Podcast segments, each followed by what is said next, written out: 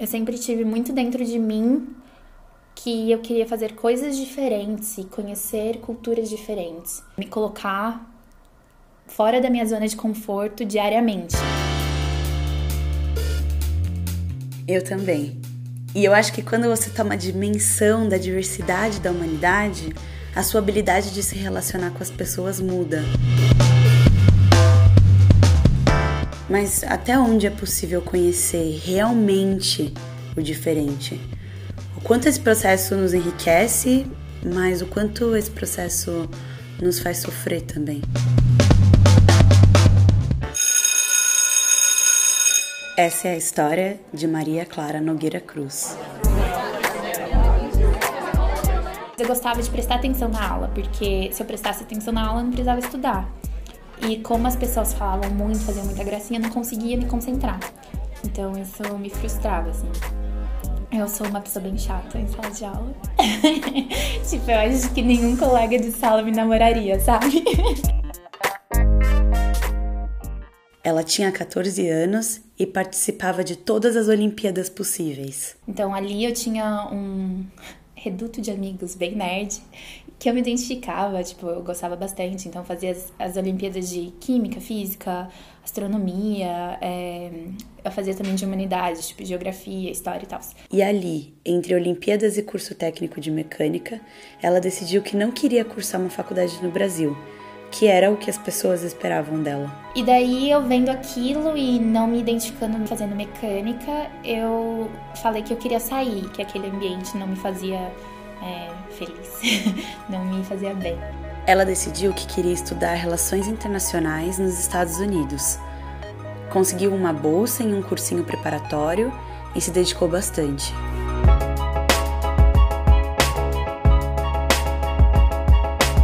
Eu tava ali não para fazer amigos, sabe? Tipo, eu tava ali para estudar e, e, finalmente eu consegui estudar, sabe? Finalmente eu conseguia me dedicar. Tipo, ninguém entendia assim o que eu tava fazendo. As pessoas achavam que eu era meio louca, inclusive meus pais, assim, quando eu falei que eu queria aplicar, eles falaram: "Ah, isso é, mano, de onde que a gente vai tirar dinheiro? Até parece".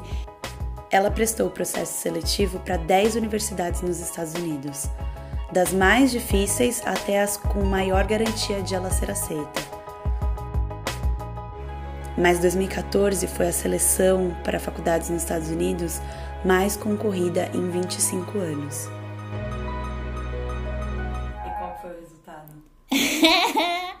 eu apliquei para 10 universidades e eu fui recusada nas 10.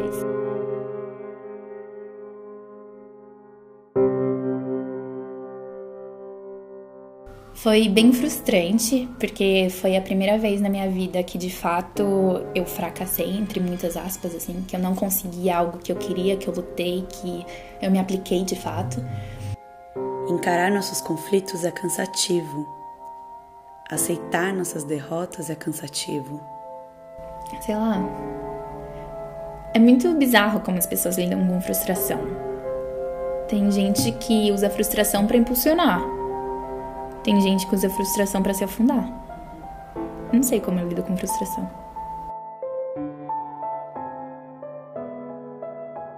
Ela não foi aceita em nenhuma universidade estadunidense mas conseguiu uma bolsa em uma universidade norte-americana na Itália.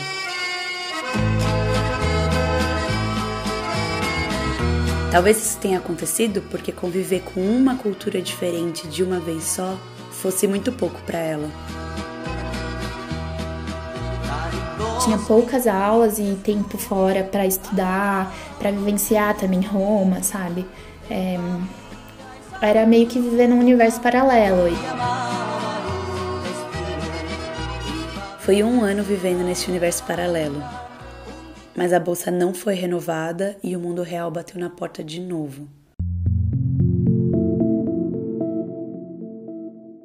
E eu tava de volta na estaca zero, sabe? Eu que sempre tive notas boas, que sempre fui tipo. É muito bizarro, porque você, tem, você constrói uma imagem de você, né? De como você deveria estar em tal época da sua vida. E daí eu voltei e eu tava no cursinho de novo. Foi bem frustrante, bem mesmo, assim, eu fiquei bem mal.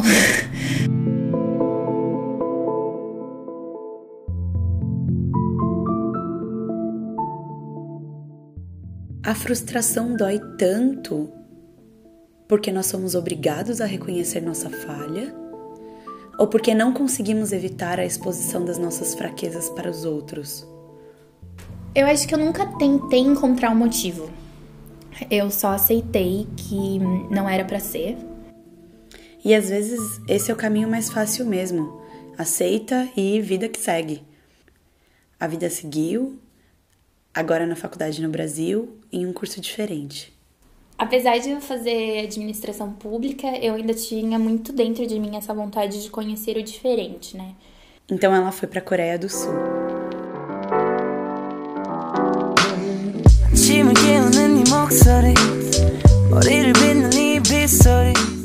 Que eu lembro da Coreia é, do tempo, assim, como era lindo na primavera, com as cerejeiras. São das risadas que eu dava com as meninas que moravam comigo no dormitório. Eram dos cafés que eu ia, é, às vezes para estudar. As caminhadas que eu fazia. Não sei, é, é disso que eu lembro, sabe? É das comidas, ai, das comidas, tantas comidas maravilhosas. É bizarro falar isso porque eu não tenho ascendência nenhuma oriental, mas eu me sinto em casa lá. Dessa vez, talvez ela estivesse procurando conhecer o diferente dentro dela. Muito da minha escolha de ir para a Coreia era para experimentar ser a diferente em um lugar, em um lugar assim, porque eu queria ter a experiência de olhar ao meu redor e não ver pessoas que se parecessem comigo fisicamente, mas morar lá me mostrou que eu consigo me aceitar e eu consigo me achar bonita e eu consigo também sobreviver a isso, sabe? A não ter o corpo perfeito e não ter os padrões. E que tá tudo bem e que, tipo, as pessoas gostam de você e vão achar coisas bonitas em você porque é diferente.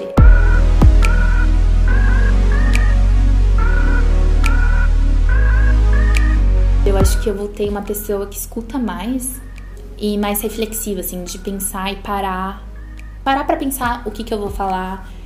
Então hoje em dia eu me incomodo muito, assim, se alguém não está sendo escutada. E antes eu acho que eu era um pouco da pessoa que não deixava as outras falarem.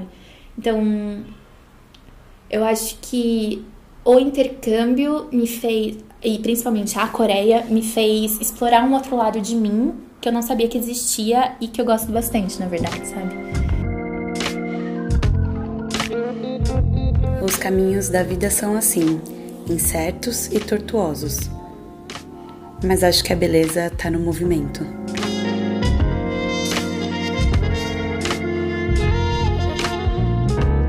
Qual o comum entre eu e você, mesmo quando carregamos experiências de vida distintas? O que de tão individual tem na sua existência que encontra o comum da existência humana? Nesse episódio, o nosso comum foi a frustração.